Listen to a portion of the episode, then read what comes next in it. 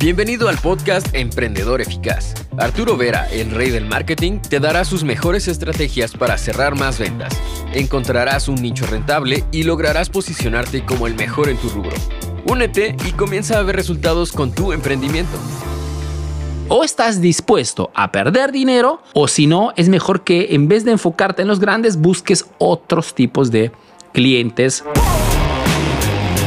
Los clientes más grandes son los peores. Lo que te quiero decir es que si tienes un emprendimiento, una pyme, una pequeña y mediana empresa, pensar o soñar de trabajar transaccionar con clientes grandes, grandes marcas, grandes empresas, puede ser tu peor error.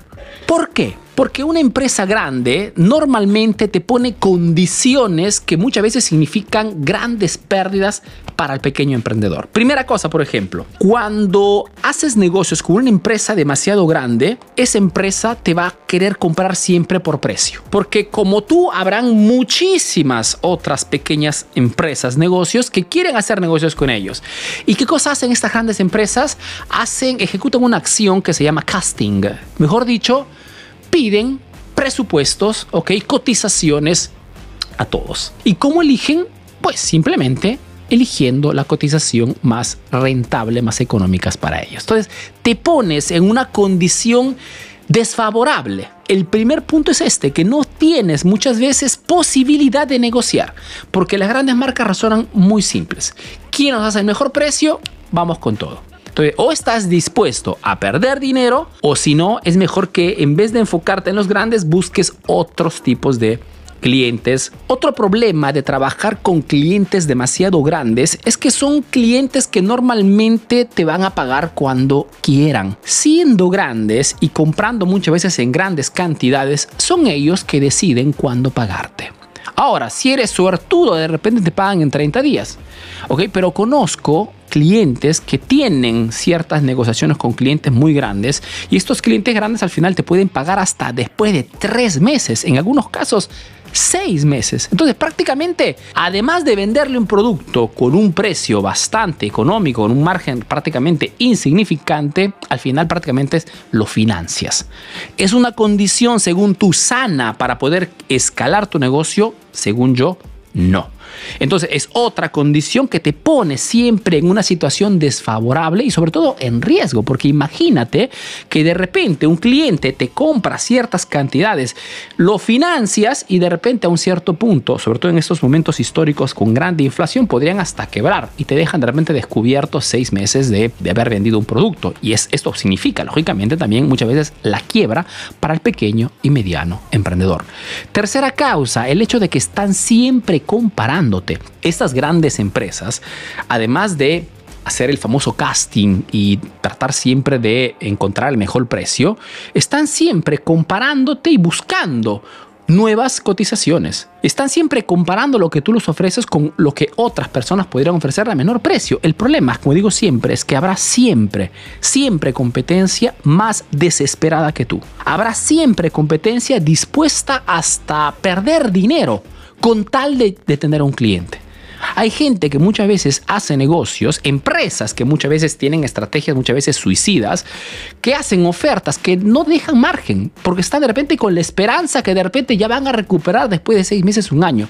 Nosotros tenemos que monetizar desde el primer día, por ende tenemos que estar atentos a estas situaciones. Otra cosa es que te van siempre a poner en peligro. El único modo por el cual tu empresa puede realmente clasificar, destacar, decolar a nivel de ventas, a nivel de margen de ganancia, es el hecho de que puedas tener liquidez. Acuérdate la frase que dice, Money is the king. El dinero es el rey. La liquidez es lo que determina un negocio exitoso de otro. No te sirve de nada decir, este año me ha facturado 10 millones, pero cash estoy en nada. Es más, tengo que prestarme dinero del banco para poder pagar a mis empleados. No es cuestión de volumen de venta, es cuestión de monetización.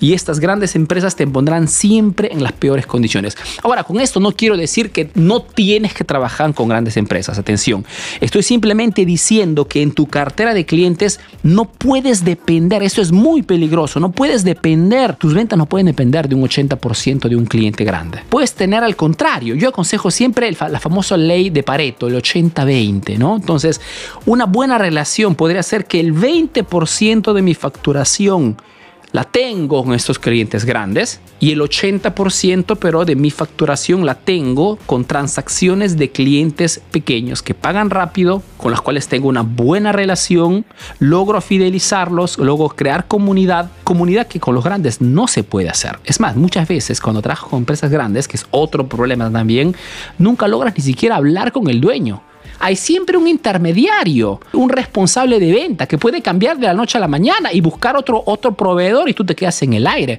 Chicos, los grandes clientes para las pequeñas y medianas empresas, empresas que en, en la mayoría de, las, de los países latinoamericanos llegamos casi al 90%. Entonces, de todas las empresas en América Latina, el 90% son pequeñas y medianas, solamente el 10% son grandes empresas. Entonces, el mercado está más que todo apoyado a las pequeñas y medianas empresas. Entonces, busca esos pequeños negocios con las cuales puedes hacer negocios rentables, puedas monetizar y puedas crear carteras de clientes sanos. Yo personalmente apuesto siempre a esto.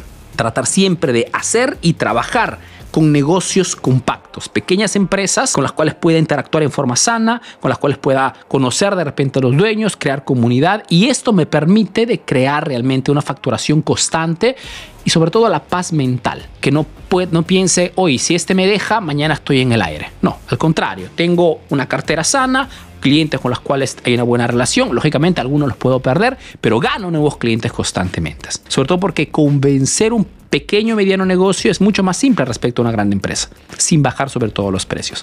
Esperando que la información de este video sobre estos grandes clientes haya sido claro, Repito, no tengo nada en contrario con trabajar con grandes marcas, grandes empresas o trabajar con el gobierno en algunos casos. Significa simplemente estar atentos a cómo funciona el mercado y crear una cartera próspera a largo plazo. Te mando un fuerte abrazo aquí desde Italia. Te recuerdo que cualquier información sobre cursos, asesorías, www.emprendedoreficaz.info y te veo pues puntual en el próximo video aquí en la página de Facebook, en el canal de YouTube de Emprendedor Eficaz. Un fuerte abrazo y te veo la próxima. Chau. Ahora tienes nuevas estrategias para aplicar en tu negocio. Comparte este podcast para que llegue a más emprendedores como tú. Visita www.emprendedoreficaz.info y conoce todos nuestros cursos. Si quieres saber más de marketing, síguenos en nuestras redes sociales. Hasta el próximo episodio, emprendedor.